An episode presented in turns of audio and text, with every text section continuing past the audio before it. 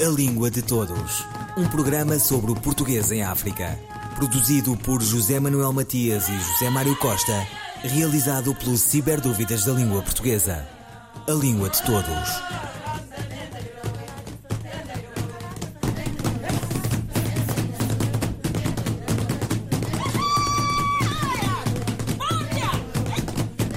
A rádio para se ouvir, este programa para se perguntar. A língua que estamos com ela, como se diz na variante moçambicana do idioma comum, tem subtilezas, perplexidades, um esconde que se revela uma gramática. Língua do Todos é hoje um inteiro Ciberdúvidas Responde, uma das rubricas deste programa, com a participação de Sandra Duarte Tavares, Carlos Rocha e Sara Leite, colaboradores do Ciberdúvidas da Língua Portuguesa. Por exemplo, aqui, a locutora agradece aos ouvintes a preferência pela Antena 2 da Radiodifusão Portuguesa. A locutora deve dizer obrigado ou obrigada, Sandra Duarte Tavares. Muito bem, temos uma questão sintática que está relacionada com concordância. A forma obrigado, que é a nossa forma de agradecimento, deve concordar com o sujeito, o locutor, portanto, quem agradece. Não, é, não está relacionado, e esse é um mito. Muitos falantes pensam que depende de, da pessoa a quem se agradece. Não, depende de quem fala. Ora, as mulheres devem dizer sempre obrigada, assim como dizem agradecida ou grata. Estou grata uh, pelo favor que me fez. Estou agradecida pelo favor que me fez. Então, obrigada. Obrigada. As mulheres devem dizer obrigada. Os homens dirão sempre obrigado, porque são do género, género masculino e o adjetivo, um adjetivo concorda sempre com, uh, com o nome que modifica. Ora, um, um homem deverá dizer sempre obrigado, assim como diz grato, estou grato, estou agradecido. Portanto, na nossa frase, a locutora agradece aos ouvintes a sua preferência pela Antena 2 e ela deverá sempre dizer Obrigada. Sandra Duarte Tavares, colaboradora do Ciberdúvidas da Língua Portuguesa. Para que ninguém fique ao dependuro. Mas o que significará a expressão ao dependuro, Carlos Rocha? Ao dependuro é, uma, é um regionalismo. É um, é, esta pergunta vem a propósito de outra que foi feita ao, ao Ciberdúvidas por eh, um consulente do Porto e que pergunta se autopendura é uma expressão correta. Quer dizer, é uma expressão correta, eh, não é uma expressão que faça parte do português mais corrente neste momento. Não, faz, não, não será propriamente uma expressão que faça parte do, do, do português padrão, não é? Mas pode-se dizer em certos registros, eh, em certos registros familiar ou até como uh, digamos, pequena brincadeira com as palavras, no sentido de, de, de, de, querer fazer alusão ou criar alguma cumplicidade com um certo tipo de audiência, por exemplo, uh, uh, mais uh, fora do âmbito do, do, do, âmbito da, da linguagem corrente. Pode-se dizer autopenduro, como também se pode dizer há variantes, e eu recolhi-os num dicionário de regionalismos, saída há não muito pouco, saída há não muito tempo, que é o, dicionário eh, Língua Charra, eh, publicado no final de 2013 de Pires Cabral, no qual se dá como variantes de alto penduro as expressões ao pendurão e ainda uh, há outra variante, por exemplo, ao de pendurão. Todas elas significam pendente ou pendurado. Uh, a expressão ao de penduro, uh, por exemplo, está atestada em Camilo Castelo Branco, num texto de, de, deste autor, deste famoso autor português do século XIX, o Santo da Montanha. Encontra-se, por exemplo, o uso desta expressão numa frase como Acordei com a cabeça ao de penduro. Portanto, acordei com a cabeça pendurada, digamos assim. também pode, por exemplo, na expressão, na expressão com a expressão ao, pendurão, uh, encontramos uma atestação no dicionário que há pouco referi. Estava com um ar inocente, afora a língua ao pendurão. Portanto, é uma, é uma expressão com sabor regional que, pode, que é correta, claro está, não, não, não propriamente em textos ou situações discursivas uh, mais formais ou que exijam uma linguagem mais neutra, mas que se justifica totalmente uh, numa situação de comunicação em que se queira dar, emprestar um certo estilo mais regionalista à linguagem. Carlos Rocha, colaborador do Ciberdúvidas da Língua Portuguesa. Outra pergunta, agora para Sara Leite. Para formarmos um advérbio terminado em mente, temos de colocar o adjetivo no feminino? É interessante porque, de facto, alguém pode perguntar-se porque é que eu não posso dizer eh, diariamente ou psicologicamente, porque é que tenho de pôr o adjetivo no feminino para poder formar um advérbio terminado em mente. O motivo é este, é que o sufixo mente tem origem numa palavra latina que é mens ou mentis, cujo significado é mente, espírito, intenção, mas também forma de pensar e agir. E então aqui, esta forma de pensar e agir é um nome feminino. Então o adjetivo que se coloca antes naturalmente concorda com esse nome feminino, está a modificar esse nome. Portanto, dizer, por exemplo, perfeitamente é exatamente o mesmo que dizer de forma perfeita ou de maneira perfeita. Como essa palavra mente significa maneira ou forma, pomos o adjetivo no feminino. E assim, diariamente significa de forma diária. Sara Leite, colaboradora do Ciberdúvidas da Língua Portuguesa. O know-how é fundamental, não se ouve outra coisa. Carlos Rocha, mas como se diz know-how à portuguesa, ou melhor, em português? Bom, a expressão know-how está, está, está tão disseminada no, no, no, nosso discurso que, que, no fundo, até quando a pronunciamos, já, já, já, já lhe damos eh, certa cor fonética portuguesa. Muita gente diz know-how, sem, sem a aspiração característica do inglês. Portanto, por, esse caminho já podemos dizer que a própria expressão se adaptou aos nossos hábitos articulatórios eh, com a ausência da aspiração, que não é, não temos o chamado H aspirado do inglês. De qualquer maneira, penso que a pergunta tem que ver com uma outra também que, que, que um consulente fez eh, sobre a possibilidade de traduzir know-how por traquejo se faria sentido substituir a palavra know-how por traquejo. Eh, faz, faz. A palavra uh, know-how tem sido traduzida, traduzida muitas vezes, sobretudo em textos uh, de certo modo especializados, uh, por saber fazer, que no fundo é uma tradução literal do, do savoir-faire do, do francês. Mas também há outras maneiras, por exemplo, podemos traduzir know-how por experiência. É um termo, é, um, é, um, é, uma palavra, um vocábulo muito banal, mas know-how, experiência. Ter know-how, ter experiência de qualquer coisa. E por, eh, por, por, essa, enfim, por essa ordem de sentido, por essa ordem de ideias, também se poderá dizer -se que se alguém tem experiência, também tem traquejo, tem treino. Então, sim, claro que traquejo será também uma boa, um, um, um bom termo equivalente ao know-how. Portanto, a minha resposta é: há outras palavras que têm, que tendo, tendo uh, ou sendo interpretadas na acessão de experiência, podem ser utilizadas em lugar do anglicismo.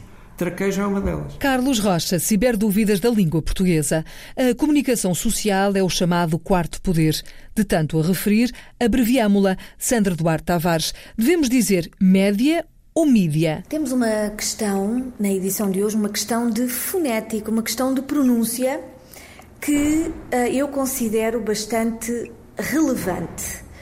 Os meios de comunicação social uh, devem ser designados por média. Porquê? Porque média é uma palavra latina que se encontra no plural, cujo singular é medium. Assim como nós temos curriculum vitae, que significa percurso de vida, curriculum, esta expressão é latina, curriculum vitae, percurso de vida. O plural de curriculum é currícula, os currícula. Ora, a marca de plural em português é o S. A marca de plural em italiano é o I. Ragazzo, rapaz. Ragazzi, rapazes. Paparazzo, paparazzi. E a marca de plural em latim é o A. corpus, um corpus, vários corpora, um currículum, vamos pegar nas pontas soltas, um currículum, vários currícula, um médio, que é um meio de comunicação social, esse jornal é um meio de comunicação social, a imprensa é um meio de comunicação social, é um médium. Ora, a televisão, a rádio e a imprensa são os vários meios de comunicação social, são os média. Portanto, média é uma palavra latina que se encontra no plural. Devemos pronunciá-la com E aberto para, de modo a respeitar a fonia uh, original. Devemos respeitar, enfim, possivelmente podemos pensar, mas o latim é uma língua morta. Ainda assim, nós usamos expressões latinas. Essa pessoa é uma pessoa sui generis, aquela outra é uma persona, é persona não grata, esta, este elemento é o ex de tal de X, portanto nós usamos expressões latinas. Devemos assinalá-las, se estamos a escrever no computador, assinalá-las a itálico como tal e na oralidade devemos respeitar a sua pronúncia, a sua fonia. Portanto, os meios de comunicação social são os média. Sandra Duarte Tavares, ciberdúvidas da língua portuguesa. Não adianta, você anda, anda, mas vai acabar caindo é lá. Já viajei pra bem longe daqui, o meu AP é de frente pro mar. Todos os lugares bonitos que vi não se comparam com aquele lugar. Eu falo com conhecimento, pois desse assunto sou experiente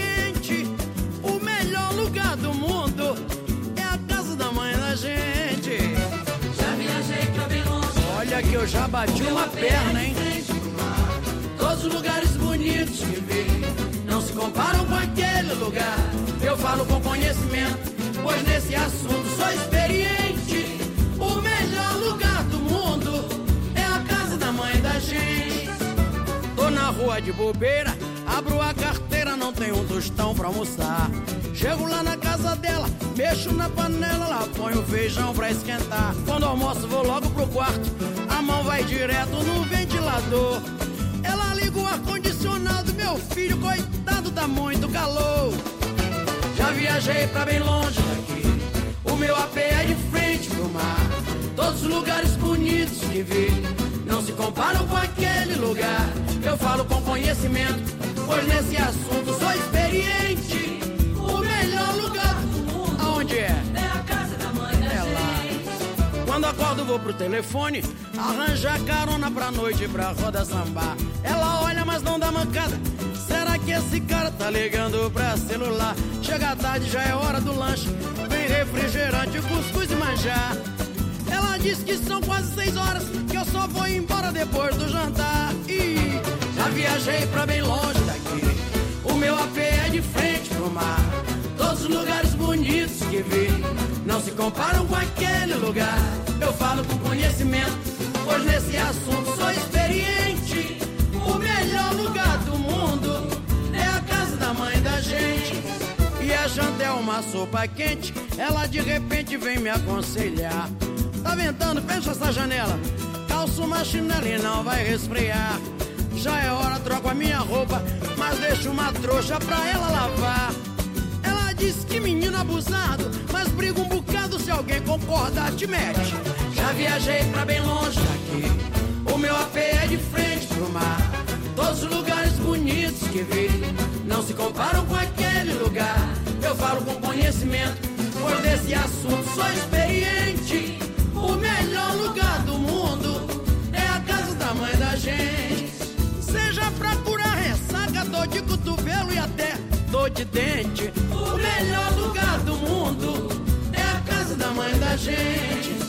Comida na casa dela tem um sabor diferente. O melhor lugar do mundo é a casa da mãe da gente. Eu falei, não tem lugar melhor que esse. É coisa de Deus. A Casa da Mãe da Gente, a brasileira Alcione. O cinema continua a ser um grande espetáculo. A frase A gente fomos ao cinema estará correta, Sara Leite? A gente, como nós podemos facilmente perceber pelo uso do determinante singular, a gente, É uma expressão singular e, como tal, quando é sujeito de uma frase, exige que o verbo também esteja no singular. Então, a expressão correta ou a forma correta é a gente foi ao cinema. Embora o significado seja, no fundo, eh, de que há um sujeito que é plural. Não é? Portanto, esta frase é exatamente equivalente de nós fomos ao cinema, o que é preferível, aliás, se o registro for corrente uh, ou cuidado. Portanto, só é admissível utilizar a gente fomos se estivermos, uh, enfim, num domínio, uh, num registro popular. Portanto, não é minimamente aconselhável dizer isto, mas num registro popular que não seja escrito, por exemplo, registro oral popular, é admissível, mas só no popular. Se for corrente ou cuidado, uh, é, é inadmissível, é, é errado. A única hum, aceitabilidade, só por, enfim, por, quase por brincadeira, desta expressão noutro, noutro registro, a gente fomos ao cinema, seria se nós imaginarmos um contexto em que há um comandante que dá uma ordem a um agente policial e o agente policial tem como apelido Fomos. Imagine, António Fomos. E então, uh, suprimindo o verbo, esse comandante pode lhe dizer se o cinema for o lugar onde ele se deve deslocar para fazer uma investigação, a gente fomos ao cinema. Só aí é que seria admissível, de outra forma não. Sara Leite, ciberdúvidas da língua portuguesa. Um, dois, três, e... Herberto Helder, com uma rosa no fundo da cabeça. Com uma rosa no fundo da cabeça. Que maneira obscura de morte.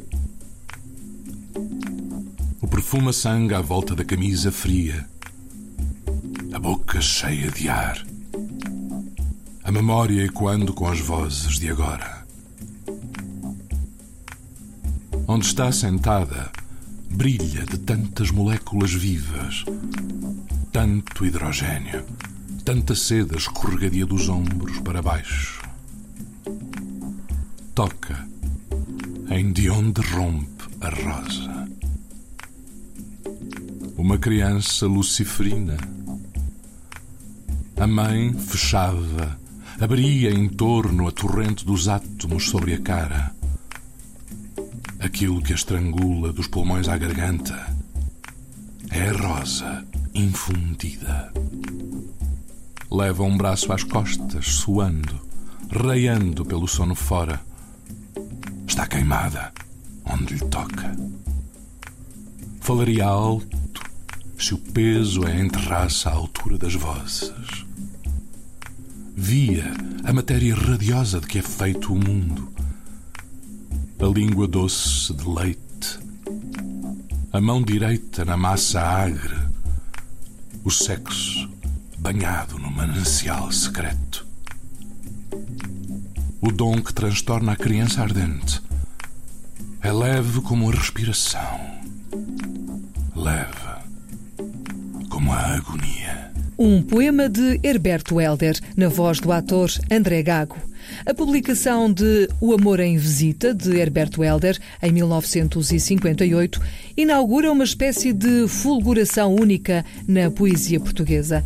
O poeta vinha do Funchal, passara por Coimbra, ainda lhe faltavam os passos em volta e Edmundo Betancourt era uma surda influência enquanto frequentava a tertúlia do Café Gelo em Lisboa. Depois aconteceu tudo, de A Colher na Boca ao poema contínuo, de As Magias às várias poesias todas, de Photomaton and Vox a Submissões. Sobre o livro Última Ciência de Herberto, escreveu Silvina Rodrigues Lopes.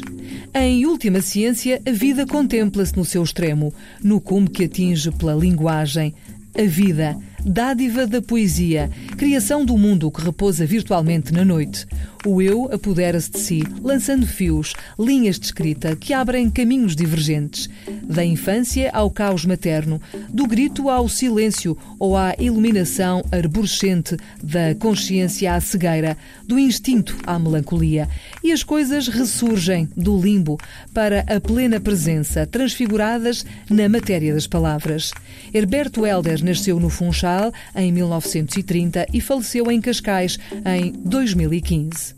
Ouviram Língua de Todos, as despedidas de Filomena Crespo, João Carrasco, José Manuel Matias, José Mário Costa, Luís Carlos Patraquim, Miguel Roque Dias e Miguel Vanderkellen. A Língua de Todos. Um programa sobre o português em África. Produzido por José Manuel Matias e José Mário Costa. Realizado pelo Ciberdúvidas da Língua Portuguesa. A Língua de Todos.